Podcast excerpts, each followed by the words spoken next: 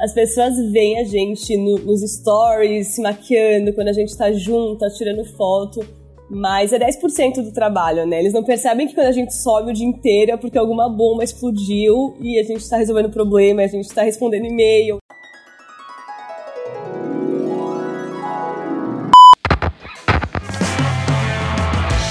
Oi, gente! Eu sou a Manu Bordache, fundadora do Still The Look. E esse é o The Look Stealers, podcast para contar tudo sobre os bastidores do coolest office in town, ou seja, do nosso escritório. Nessa primeira temporada, a gente vai falar sobre a trajetória de cada uma das Look Stealers. De onde são, o que cursaram na faculdade ou o que não cursaram, onde vivem, do que se alimentam e o mais importante, como chegaram até aqui. Sejam muito bem-vindas e bem-vindos a mais um episódio do The Look Stealers. Acho que o décimo, já, já perdi a conta aqui de quantos Look Stealers já foram entrevistados. E hoje com o prazer de receber ela que começou no meio da pandemia a trabalhar no Estudo Look. A gente já vai contar como foi essa entrada caótica, mas que agora já faz mais de um ano que ela tá com a gente. Jé, seja muito bem-vinda. A Jéssica é a coordenadora de projetos aqui no Estudo Look. Já é muito feliz em te ter aqui hoje para contar a tua história. A Jé é ultra alto astral. Tenho certeza que essa entrevista vai ser uma delícia. Jé, bom dia. Ai, mano, obrigada. Bom dia, gente que tá assistindo, de... assistindo, não, ouvindo de dia.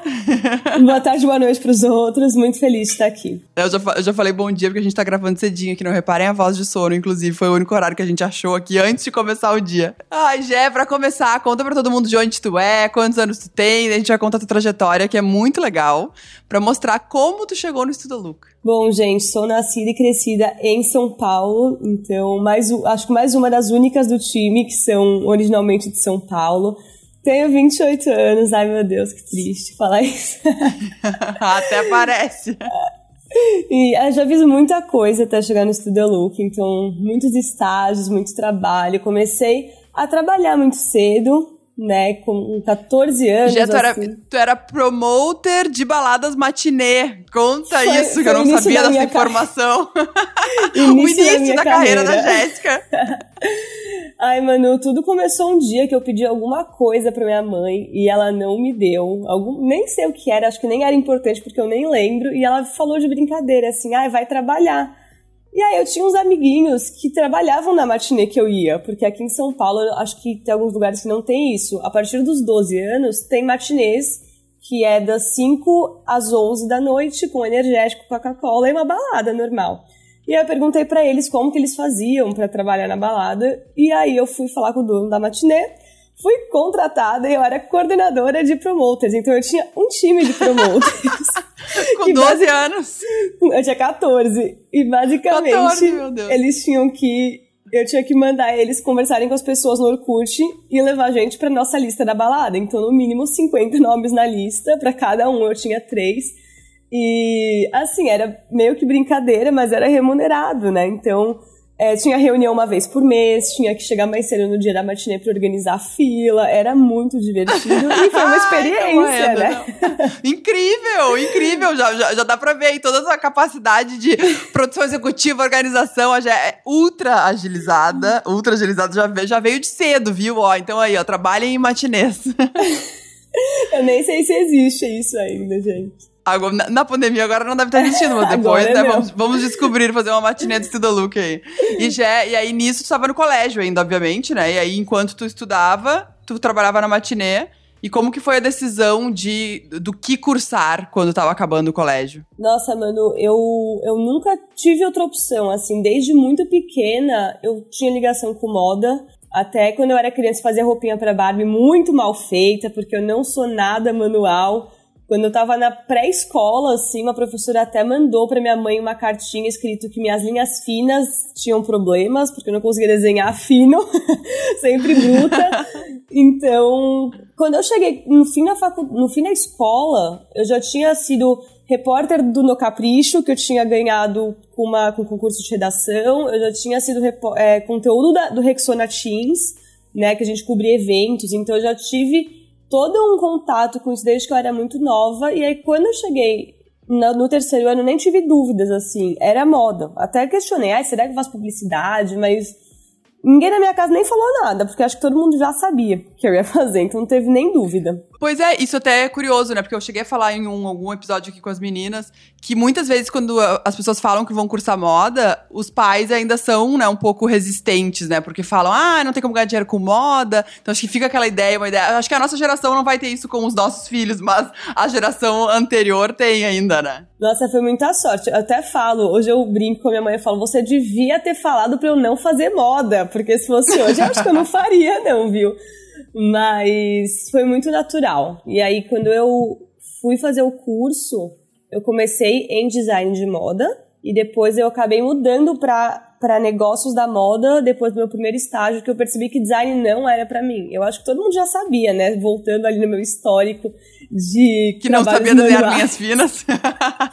Exato. No meu primeiro estágio que foi em assessoria de imprensa, eu já percebi, eu falei, nossa, eu quero mexer com comunicação, com produção, com eventos.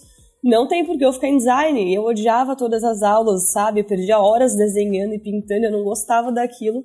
Então, logo no começo eu já mudei e fui para negócios. Ah, isso foi o que a gente falou também no, no episódio da Julia, que foi a mesma coisa. Ela, ela gostava de moda, só que ela foi fazer design de moda. E as pessoas acabam se enganando, uh, né? Achando que seria muito mais voltado a negócios da moda, que é um curso relativamente novo, né? Não, não, não tenha muito uhum. tempo. E aí depois a pessoa entra em moda e tem que, né, corte, costura, um milhão de coisas manuais que às vezes não é o que a pessoa gosta, ela, né, acaba escolhendo o, o curso errado. Que bom que aí tu, tu acabou migrando pra negócios da moda. E aí tu, tu chegou a cursar quantos anos de design de moda até tu trocar? Nossa, foram só seis meses, que foi o tempo de arranjar o estágio, que eu consegui o estágio logo no primeiro ano, no primeiro semestre.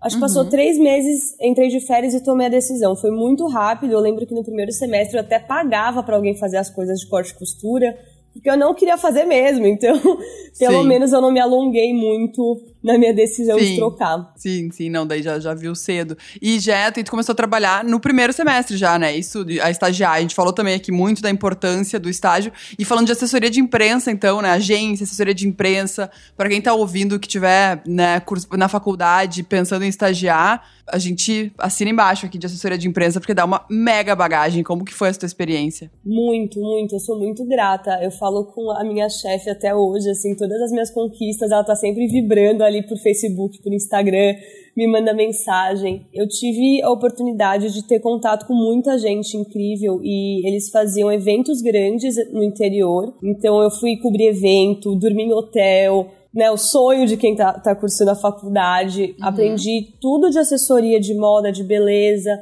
Então foi uma experiência muito válida e foi o que me fez ver que eu não queria ficar em design, né? Então foi uma empresa pequena que eu tinha contato com o chefe, tinha contato com todos os níveis e por isso que eu consegui aprender tanto. E depois eu acabei saindo desse estágio porque eu tinha que equivaler às aulas de negócios para design, então eu estava estudando de manhã e à noite, então eu não conseguia trabalhar nesse meio tempo.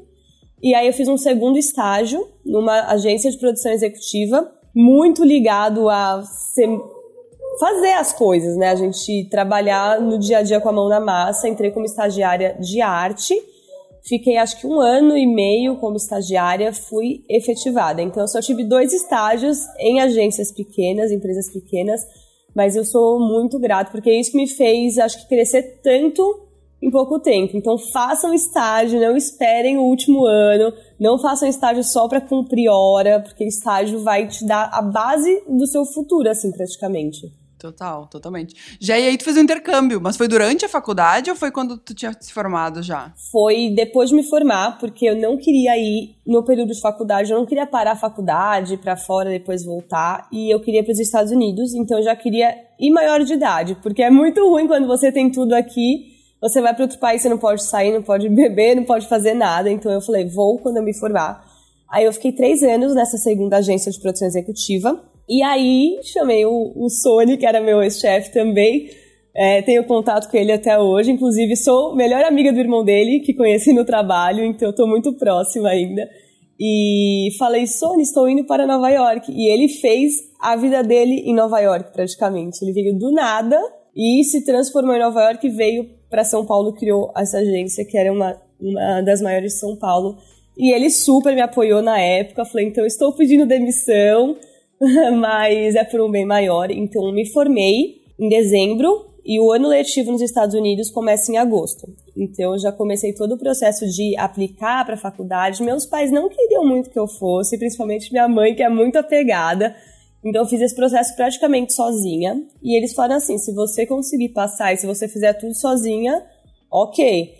Fiz tudo sozinha, traduzi tudo, fiz nossa aula de inglês, consegui passar no TOEFL consegui passar nas duas faculdades Nova York que eu tinha aplicado e aí não tinha mais como falar não, né? Claro, claro que eles Convenceu. me deram o suporte financeiro que eu precisava, porque eu não ia nem ter como, né? Apesar de ter ganhado um pouco de bolsa, não, não ia dar, né, gente? É só ver o dólar e o real. Então, fui depois que eu me formei em agosto e fiquei um ano. Eu estudei, era na época era Fashion Merchandising, era um curso mais voltado para negócios também muito com buying, né, que é compradora aqui no Brasil, não é parecida à profissão lá nos Estados Unidos por conta do modelo de negócio, mas era muito, muito, muito negócios. Então eu tinha aula de estoque, de marketing, de vendas e aula de liderança. A faculdade lá é muito diferente da faculdade no Brasil e foi até aí que eu percebi que eu falei, putz, gastei todo aquele dinheiro para fazer moda no Brasil e o curso é fraco. Não aprendi nada. Sim. Né? Quando eu cheguei lá que eu percebi. Mas foi a melhor experiência da minha vida, assim. Nova York é incrível. Não, morar em Nova York, exato, já, já é uma faculdade e morar fora, né? A gente falou já aqui também, Muito. né? Quem tiver a oportunidade. E o morar fora, às vezes, não necessariamente só fora do, do, do país, mas fora da sua cidade, né? Fora da sua zona de conforto. Então, isso é, é, ensina um jogo de cintura também, que faculdade nenhuma ensina. Mas e como Com que certeza. foi essa experiência lá? Já chegou a estagiar lá, trabalhar, fazer alguma coisa? Ou foi o, o, focado na faculdade? Porque americano também isso é diferente, né? A gente, no Brasil, tem muito essa cultura do estágio. Nos Estados Unidos, muitas vezes, as pessoas, quando estão na faculdade, é 100% foco na faculdade e acabam não estagiando. Ou o estágio acaba sendo um pouco diferente, até os estágios lá não são remunerados. Então, é um uhum. pouquinho diferente culturalmente falando, né? Muito. Eu até brinco, assim, que a gente acha que americano é parecido, né? Se for comparar com cultura japonesa ou, enfim, outras culturas. Mas não é parecido, é muito diferente. O americano em si, ele é, ele é mais frio, ele é mais distante. E eu morei com três americanas dentro do dormitório, né? Não é igual nos filmes faculdade, porque em Nova York é muito diferente. É um prédio, a segurança é super em cima de tudo, tem muitas regras, acho que por conta de atentados e tudo isso, eles são, são muito firmes lá. Então, morei com três americanas, as três eram líderes de torcida, igual de filme, assim, aquela personalidade. e foi ótimo, porque o meu inglês melhorou muito, eu consegui entender também um pouco da cultura. Uma coisa que eu fiz quando eu cheguei lá que é diferente, eu tinha que montar a minha grade. Então, eu tinha as matérias obrigatórias e eu tinha que incluir mais algumas matérias para fechar a grade total. E eu, como boa brasileira, que a faculdade ou é manhã ou noite, criei a grade inteira das seis da manhã até duas da tarde e todo mundo ficava assim pra mim, meu Deus, mas por que, que você escolheu o período da manhã? Aí eu nem pensei que eu podia escolher uma aula de manhã, uma aula à tarde, uma aula à noite. Lá a gente tem essa flexibilidade. Então eu tinha a tarde inteira livre, porque eu também queria passear. Eu acho que eu teria feito igual se eu soubesse. E eu estagiei, eu tive dois estágios lá. O primeiro eu fui assistente de styling de, um, de, um, de uma equipe japonesa. Na verdade, era um fotógrafo japonês no Japão. Ele era muito famoso, fez Vogue, fez tudo ele era stylist, ele queria mudar para fotografia, então ele estava em transição de carreira e a gente fazia os stylings para ele fotografar. Era test shooting de todas as modelos de Nova York, então foi muito incrível. Eu tinha era uma ou duas vezes por mês, então eu rodava Nova York nas, nas assessorias pegando as peças para as fotos. De fim de semana, pegava o metrô com tudo aquilo e até o Brooklyn, para quem não sabe, é quase 40 minutos de Manhattan, né? Depende de onde. Tem, essa, tem esse mito aí também que acham que é longe. Às vezes é uma estação, depende de onde tu tá em Manhattan. É era, era muito fundo no Brooklyn, era muito longe. Então eu ia bem cedo, assim, e foi muito legal essa experiência, porque eu já, eu já gostava de style, eu já tinha contato, então eu aprendi muito com ele. E depois eu fiz um estágio de verão que foi pela faculdade e foi no Derrick Lam, que era uma marca de luxo, e eu era estagiária de atacado. Então, as marcas, as marcas, é que falar as marcas aqui é diferente lá. Lá tinham tipo revendedoras, como se fossem multimarcas. As compradoras vinham no nosso showroom, a gente apresentava a condição, e depois eu montava o pack para enviar para elas por e-mail com todas as peças, o que elas tinham selecionado para compra, e foi uma experiência muito legal também. Foi só dois meses, que é bem o que a Manu falou, que lá é diferente. Os estágios de verão duram os dois meses de férias da faculdade. Não foi remunerado, então eu trabalhava acho que era três vezes por semana. Em questão de experiência, assim, não foi muito enriquecedor, porque eu já tinha mais experiência do que a vaga pedia, né? Por questão que eu já tinha trabalhado durante toda a faculdade. Mas só de ver o sistema de trabalho americano valeu muito a pena. Eles trabalham muito diferente da gente. Lá eles são muito mais focados até, não mexem no celular, não tem essa, essa cultura lá dentro. Então foi muito bom para ver como funciona uma empresa americana. E fora isso, não trabalhei mais, não fiz garçonete, que as pessoas costumam fazer, eu tava focada ali em conhecer a cidade, estudar e com esses estágios paralelos. Boa. E aí, quando tu voltou, tu voltou direto para algum trabalho específico? Como que foi o teu retorno no Brasil? Ai, foi triste, Manu, foi muito triste. Eu fiquei, acho que uns seis meses meio revoltado, assim. Toda vez eu, eu, nossa, eu chorava, eu fiquei indignada porque eu não queria ter voltado, mas Nova York é muito caro. Não tinha como eu ficar, meus pais também ficaram me bancando lá a vida inteira, né? Porque não é festa, infelizmente. Então eu tive que não voltar. Não é a matinê, não é a matinê. Não era a matinê. tive que voltar, forçada, né? Mas voltei, aí no começo eu fiquei bem mal mesmo, comecei a procurar emprego, e aí eu fiquei um pouco triste, assim, porque eu via os salários muito baixos do mercado da moda e falava, cara, sou formada, fiz especialização, intercâmbio, tipo, mesmo assim, isso não tá adiantando para eu ganhar bem e para eu ter mais, sei lá, um passo grande na minha carreira, igual algumas outras áreas têm, né? Tem empresas grandes que intercâmbio é um pré-requisito. E na moda não tem isso. Então eu falei, vou dar um tempo de procurar emprego, vou abrir uma marca para eu pelo menos conseguir colocar em prática tudo que eu aprendi enquanto eu penso que eu quero fazer. Então eu abri uma marca que foi junto com a minha mãe, no caso, e a gente começou revendendo. Gente, quando a pessoa conhece a mãe da Jéssica, entende como é que ela é, assim, ligada no 220, entendeu? A mãe dela é ligada mais do que no 220. É, nossa, minha mãe é, o negócio é louco. é, e minha mãe abriu comigo e a gente revendia a peça no começo, então a gente ia nas atacadistas, comprava peça, e eu trouxe bem um estilo nova-iorquino básicos, essenciais, que não tinha muito aqui. Eu sentia falta que, no caso, era como se fosse uma modinha da Forever, né? Que, que não tinha no Brasil na uhum. época. Então a gente começou a revender, ficou um ano revendendo e a gente começou a produzir depois. Aí minha mãe cuidava mais dessa parte de contato com o fornecedor, porque eu não tinha paciência. Foi até um dos motivos que a gente parou com a marca, porque é muito difícil achar mão de obra no Brasil. A gente foi despejada de costureira três vezes do cara deixar tudo na rua e falar: vem buscar seus tecidos. Tipo assim, 50 quilos Mentira, de tecido. mas meu Deus! Juro, mano. E aí foi, foi me dando um desânimo, assim, tipo, é muito gasto para pouco retorno. Eu sentia muita falta de trabalhar com, com pessoas, né? Era muito solitário ficar em Sim, casa. É. E eu falei, vou. O empreender, né? Tu tava empreendendo com a tua mãe. Tava, tava empreendendo e acho que hoje, assim, se eu fosse empreender de novo, que não é uma coisa que eu tenho vontade agora, nunca diga nunca, mas seria serviço. Eu não, não empreenderia com produto de novo, porque eu achei muito exaustivo, assim mesmo, o processo. E aí eu falei, bom, vou voltar a procurar emprego. Isso eu ainda tava com a marca, meio que em paralelo, até porque para ganhar dinheiro com marca precisa de um tempo. E eu tava sem dinheiro para fazer nada, então eu falei, eu preciso trabalhar. Aí comecei a procurar emprego, acabei arrumando uma produtora de vídeo, não era ligado à moda, e mas era muito legal porque eles faziam produção de comercial da Nickelodeon, MTV, então o ritmo era muito correria assim, mas ao mesmo tempo era muito legal. Não tinha só mulher, diferente da maioria dos meus outros trabalhos, era só eu mais uma menina, o resto do time todo homem. É, também tenho contato ainda com todo mundo e foi muito divertido. Assim, o clima de produtora é muito único, né? E fiquei acho que uns seis, sete meses lá, fazia a área comercial do estúdio que eles tinham. E aí eu saí na época e passou acho que uns dois meses e eu fui trabalhar no I Love, que foi onde eu conheci a Sophie. E Sophie, pra quem. Todo mundo sabe aqui, quem chegou nesse episódio, a Sophie, o nosso episódio de abertura, primeira Luke Steeler, depois escutem. A gente brinca que a Sophie é praticamente o nosso RH, que vem todo mundo indicado pela Sophie. é verdade. e nessa mesma época, eu estava no Elove também estava fazendo uma pós-graduação em ADM. Eu falei, vou fazer uma pós em ADM porque eu vou sair da moda. Eu tava revoltada ainda. Eu falei, vou sair da moda, preciso dar uma mudança de carreira e ninguém confia em quem faz moda, né, na, nas outras áreas. Eles têm um pouco de preconceito isso, dentro do mercado existe isso. Então eu falei, vou ter que fazer ADM. Me inscrevi, fiz a pós ADM na GV, enquanto eu continuava trabalhando com moda, olha que coisa.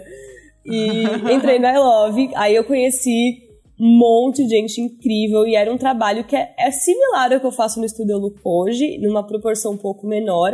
Eu era assistente de projetos então tinha muito chute, produção executiva, atendimento ao cliente, era bem isso. E lá eu conheci muitas meninas que hoje são minhas coworkers no Studio Look, então foi muito legal, assim, acho que além da experiência que eu tive de voltar para moda quando eu fui pro I Love, de me reconectar, né, de realmente falar, cara, vou dar mais uma chance, vou ouvir o meu coração e fazer uma que eu gosto, porque no fundo assim, por mais que eu sempre quisesse sair da moda, eu sempre gostei muito de moda. Então, né, falei, vou, vou dar mais uma chance. Estou fazendo a DM em paralelo para ver o que acontece e ter um plano B, mas vou dar mais uma chance. Então, fiquei no I Love acho que uns seis, sete meses. E aí conheci todo mundo, ficou um grupo muito forte de amigas ali. Então, acho que foi uma das experiências mais válidas, assim, até pensando no que refletiu hoje, né? Se eu estou no Estúdio Luca é porque eu fui trabalhar no I Love. e, e foi incrível. E saindo do I Love, eu fui trabalhar numa agência de modelo, que aí eu fiquei mais ou menos um ano. E aí foi o que precedeu o Look, já estamos o chegando. Já estamos, estamos chegando, chegando na entrevista. na agência de modelo eu fiquei um, por um ano. E aí no final já não estava muito mais feliz. Eu acho que a moda em si, o lado de agência de modelo tá muito preso ainda nas raízes da moda, né? Que é aquela coisa de magreza, cobrança, competitividade de mulheres. Então era um ambiente que, por mais que eu amasse as pessoas que estavam lá, as modelos, as pessoas que trabalhavam comigo, é, o ambiente, assim, o que pregava a agência de modelos não, não condizia com o que eu acreditava. Né? Eu até disse isso na entrevista acho que foi com a. Ou foi com a Cata e com a Thay, ou foi Cata. com você. Que não fazia sentido para mim mais, né? Até por isso eu tava muito querendo mudar e foi assim, da água pro vinho. Foi praticamente sair de uma coisa que eu não acreditava por uma coisa que eu acreditava muito. Então foi muito legal. Não, isso foi muito legal. Quando a gente tava procurando, né, alguém para essa vaga, a Sophie indicou, te indicou, ela indicou algumas pessoas e a gente tava num processo seletivo também. E aí a Cata tava fazendo as primeiras entrevistas ali.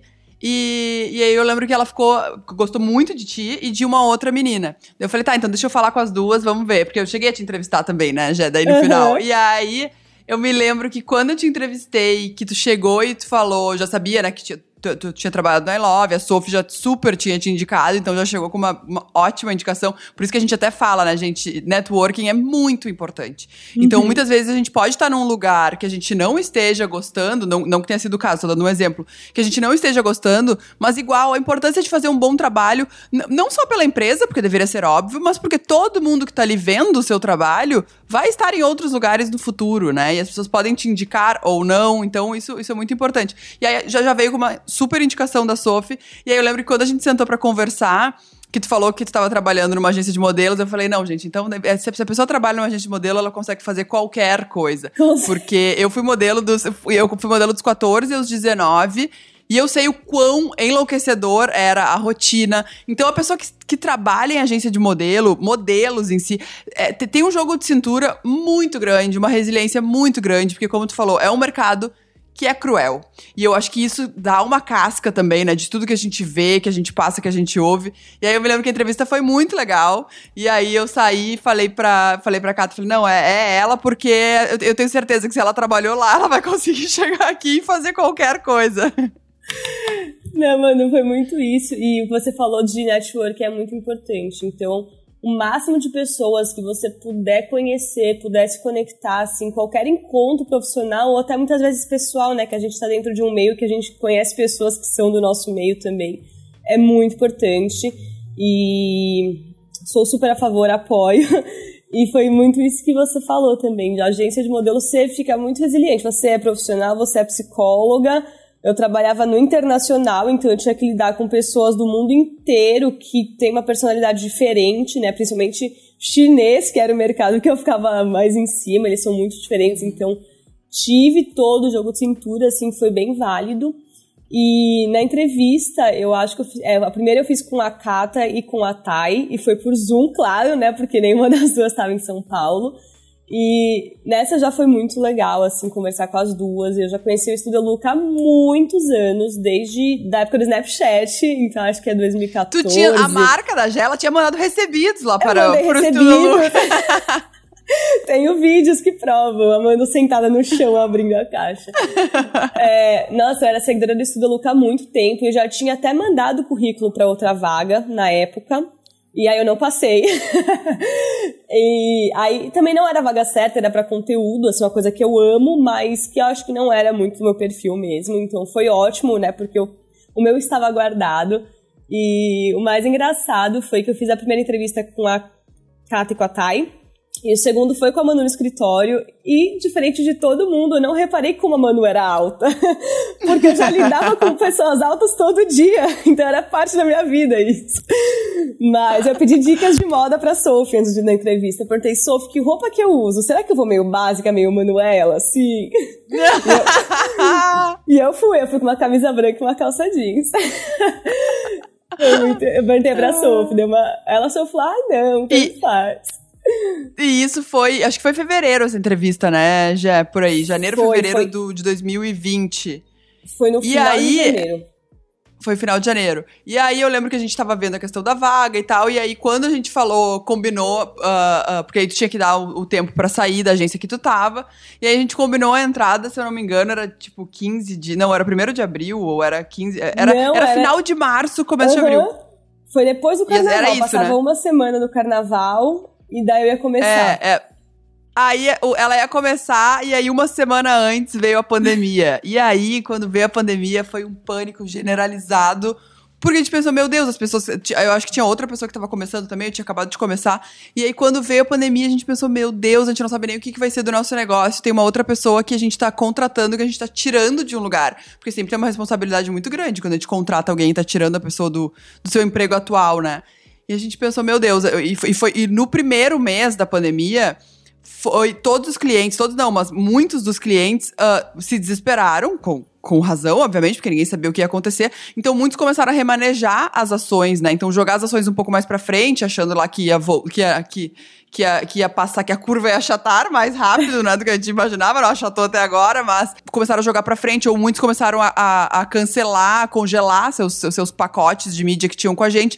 Então, o primeiro mês da pandemia foi bem caótico, porque a gente não sabia o que, que ia acontecer com o negócio, né? Então, a gente tava por um lado tranquilo, porque a gente sempre teve ali um, um, um caixa muito grande para poder passar por períodos de dificuldade, mas a gente não sabia o que estava nos esperando. A gente nunca tinha passado por uma pandemia na vida, assim como eu né, acredito que qualquer pessoa que esteja nos ouvindo também não, não ninguém passou.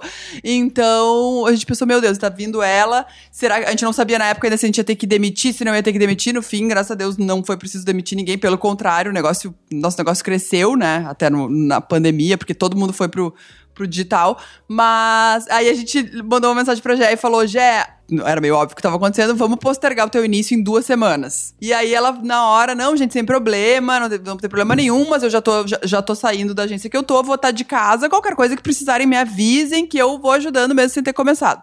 Aí a gente, não, tá, ok. Daí vai passar duas semanas, vamos ver o que acontece. Aí passou, a gente, Jé, mais duas semanas. eu já tava pensando, meu Deus do céu, vou me demitir sem nem eu ter comido. O desespero, e seria, assim, totalmente compreensível se acontecesse, né? Mas eu, eu acendia incenso todo dia, eu pensava, pelo amor de Deus, colocava mantra, fiz todo. Ai, pelo amor de Deus, gente, eu preciso começar esse emprego. Ai, socorro, não. E aí foi, daí quando deu mais duas semanas, a gente, ah, tá, não, olha só, é, né? É a vida dela, ela largou um, um lugar pra estar tá aqui. Vamos abraçar aqui, seja o que Deus quiser, porque a gente não sabe o que vai acontecer com o negócio. Então, e aí tu veio pelo dia 15 de abril, mais ou menos, de 2020, né, Já? Foi dia 14 e aí come, come, 14 de abril, ó. E aí começou e deu tudo certo. Estamos aqui de lá pra cá, meu Deus um ultra mega reviravolta no negócio aí que a, que a Gé pegou, né? Nossa entrada no Magalu. Então agora tá, tá uma loucura aí, a Gé se virando em mil cargos. Todo mundo aqui dentro é meio bombril, assim, mil e uma utilidades.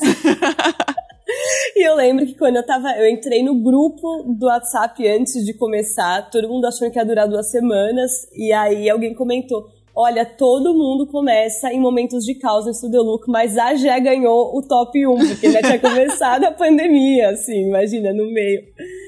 Ainda bem que deu certo, meu Deus. Não, é, a gente, a gente sempre brinca, né? Porque sempre quando alguém começa, sempre dá algum BO na semana, alguma coisa que, que, a entrada da pessoa sempre acaba sendo meio caótica. Mas é bom, porque já entra no clima, a gente tá em constantes mudanças, né? E aí já, já tá tudo certo. E já aí, conta um pouquinho sobre o teu trabalho no Estuda Luco, o que que tu faz, pro pessoal, tenho certeza que todo mundo tem curiosidade aqui. Nossa, um pouco de tudo, assim, o principal acho que é o atendimento dos clientes, né, todos os clientes, que na época era só eu e a Clau, então atendimento e aí desenvolvimento de todos os projetos dentro do Estuda Luco, então era o contato com o cliente e o contato junto com o time, isso assim, na base do resumo do resumo, né.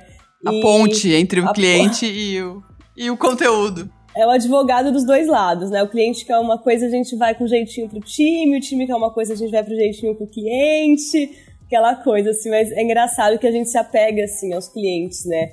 E tem todos os tipos, desde os mais exigentes até os mais tranquilos. Eu falo com eles mais do que com meus amigos, então a gente acaba até se apegando. Então, quando um cliente sai do Studio Look, você sente até saudade. Você fala, ai, gente, que saudade dessa marca. uhum. Então, é muito um, um contato de relacionamento, organização, né, de calendário, de to-dos que a gente tem dentro do nosso sistema, acompanhamento, e é muita coisa acontecendo ao mesmo tempo, muitos clientes, é, muitas entregas. Imagina, se o dia tem 30, se o mês tem 30 dias, a gente está com 15 clientes, vai ter dia sim, dia não de conteúdo, né? Então, sim.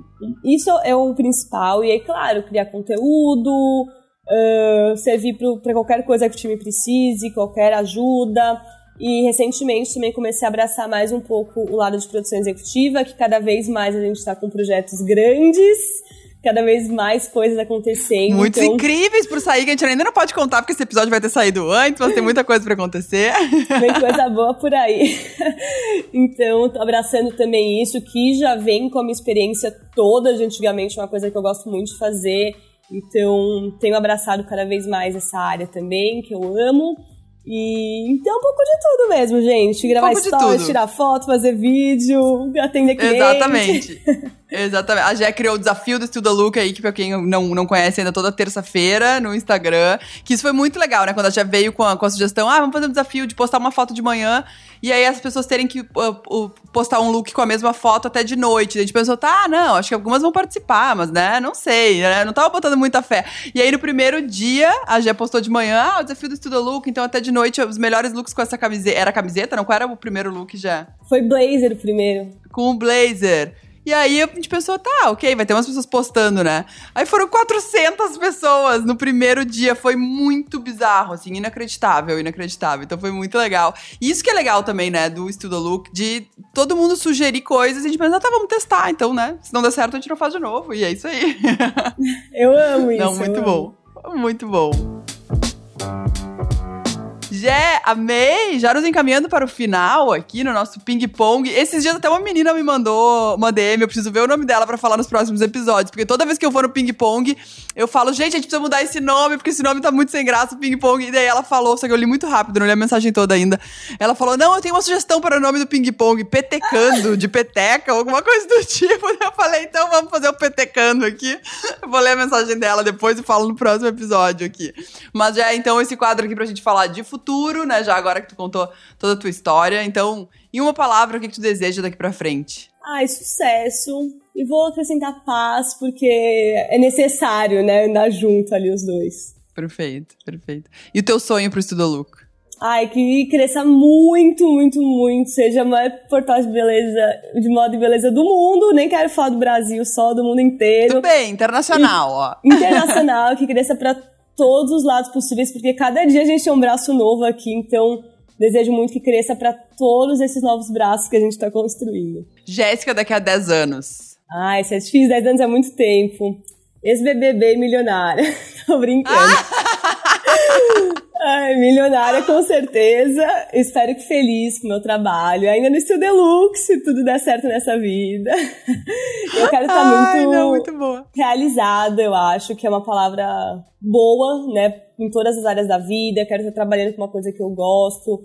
É, não, não um trabalho perfeito, porque isso não existe de frente do que as pessoas pensam, mas alguma coisa que me deixe feliz, que eu possa construir coisas e que eu esteja feliz, assim, com a minha vida no geral. Ih, as BBB, ótimo. Eu tenho um monte de gente no Cidolu que tem. Quer ir pro de férias com o ex, BBB. Eu fico brincando, gente, todo mundo pode ir, tá liberado, a gente dá uma licença aqui, mas aí quando entrar tem que ficar fazendo propaganda do Cidolu. Eu acordo, bom dia, oi Boninho. Não, tem, oi, galera, tem que ir com a camiseta, tem que ir com a camiseta. Exatamente.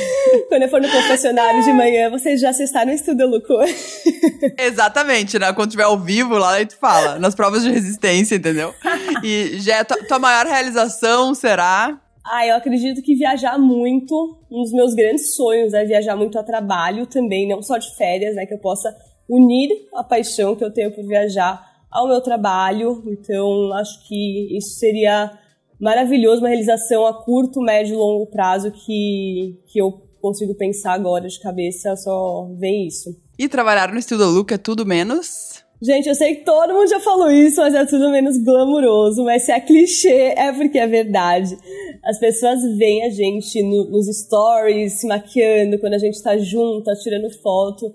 Mas é 10% do trabalho, né? Eles não percebem que quando a gente sobe o dia inteiro é porque alguma bomba explodiu e a gente tá resolvendo problema, a gente tá respondendo e-mail, igual pessoas normais, a gente tá sentado na frente do computador. É muito trabalho, então eu acho que é tudo menos glamuroso, é tudo menos inteligente. Mas essa é até a delícia de trabalhar no Studio Look também. E ser uma look stealer é? Ah, é maravilhoso poder colocar todos os projetos em prática. Até a Manu já falou isso, mas qualquer ideia que a gente tem, a gente não precisa sair do Studio Look para pôr em prática. A gente pode trazer para o time, criar o projeto dentro da empresa, né, que é o famoso intraempreender, e ainda contar com o suporte de uma base de apoio, de trabalho, que é o time. Então, o seu projeto até toma proporções muito maiores, às vezes, do que, do que você pensou, porque tem todo o time te apoiando e tem a Manu em cima que dá o aval e às vezes deixa a gente pirar, né, numa, numa loucura. Deixa vocês que... pirar e às vezes eu piro vocês. Às vezes pira a gente. Também. Às vezes a Manu cada dia tem uma ideia nova, gente. Então, e, é uma das coisas que eu já até falei pra ela no feedback, é que você vê que a Manu tem a ideia e no dia seguinte ela já tá fazendo. Então isso é muito, muito motivador, inspirador. Então, acho que essa é a melhor coisa, assim, de trabalhar nesse Deluxe. Boa. E nosso quadro final aqui para roubar tua, tuas dicas, Gel, Still My Tips. Então eu queria que tu deixasse enfim, documentários, podcasts, filmes, livros, mantras, frases, mantras que tu falou que foi, fez ali para entrar no Estudo Lucro na pandemia, frases, teu ritual, qualquer coisa que tu acha que possa ser válido compartilhar com o pessoal que tá nos ouvindo para inspirar todo mundo. vou focar um pouco no profissional, porque na minha hora livre eu só vejo coisa de crime, filme de terror, então eu vou focar aqui no profissional. eu indico de podcast, fora o Deluxe Steelers, é o podcast do Bruno Perini com a Malu. Eu sou muito fã deles, igual ah, a Isa. é muito bom. É muito bom e eles são um casal. É Os Sócios o nome, gente. Procurem no Spotify. Vale muito a pena, eles são um casal que um impulsiona o outro. Eu acho muito lindo é, a relação deles e também os dois são muito inteligentes. Então, cada podcast é uma aula. Então, eu e Isabela somos muito fãs. Uh, de livro, o do criador da Zara, que eu nem lembro o nome agora, mas foi um dos que O Gênio da Zara, gente, é um Zara. dos melhores livros que eu já li na vida, realmente muito bom. Muito bom, muito inspirador e te faz sair fora da caixa, realmente, porque a, a Zara em si conseguiu construir uma coisa que é uma loucura, com todos os problemas que, que, que a Zara tem ou teve, é, vale muito a pena, né? Porque a gente não tem que ler só o que deu certo, a gente tem que aprender muito com erro também, então acho que eu recomendo muito esse livro. E documentário The True Cost, que é um documentário que mostra o lado B da moda, né? Que mostra escravidão, desperdício, eu acho que é muito importante para entender o mercado, entender o que você pode mudar. E um canal do YouTube que eu amo é o S/Is, que é é como se fosse um estudo look americano, então elas têm vídeos muito divertidos, muito engraçados. Como que, e... como que escreve? S barra isso, como é que é? A, a S barra IS. Ah, ok. Não muito divertido. Verei. É, a ver, mano. Eu acho que as meninas eram do BuzzFeed e é a parte de moda, então elas. É gostosinho pra vida do almoço, bem para relaxar, mas também tá ligado com moda e quem, e quem gosta disso, recomendo muito. Boa. Já amei a entrevista, uma entrevista leve, com muitas dicas. E agora, prontos para começar o dia. A entrevista da Gé ia ser ontem, gente ainda tava no meio do caos, mandando mensagem pra Bru, que organiza aqui todo, toda a gravação. Eu, Bru, pelo amor de Deus, não vamos conseguir. Vamos gravar todos, to, todos os próximos sempre antes de começar o dia. Porque, assim, ultimamente a única coisa que eu sei do meu dia é que ele vai começar com um café com leite, o resto eu não sei mais o que, que vai na acontecer. chapa, eu pôr na chapa, mano. o café com leite pão na chapa, o resto perdemos o controle. é isso, mas é, é disso que a gente gosta, é isso que o Brasil quer ver. Isso aí, boa. Jé, muito obrigada. Pessoal, muito obrigada pela, pela audiência. Lembrando, né, pra vocês seguirem nosso perfil no Instagram, Look Steelers. E enviem também, né, o podcast pra amigas que vocês acham que pode, podem, podem gostar, pra amigos, enfim, né, que tem muitas vezes não necessariamente que queiram trabalhar com moda, mas que se identifiquem de alguma maneira com a história, né, de transição profissional, né? Então, é isso aí. Ficamos por aqui. Beijos e até semana que vem. Beijo, gente. Obrigada, Manu.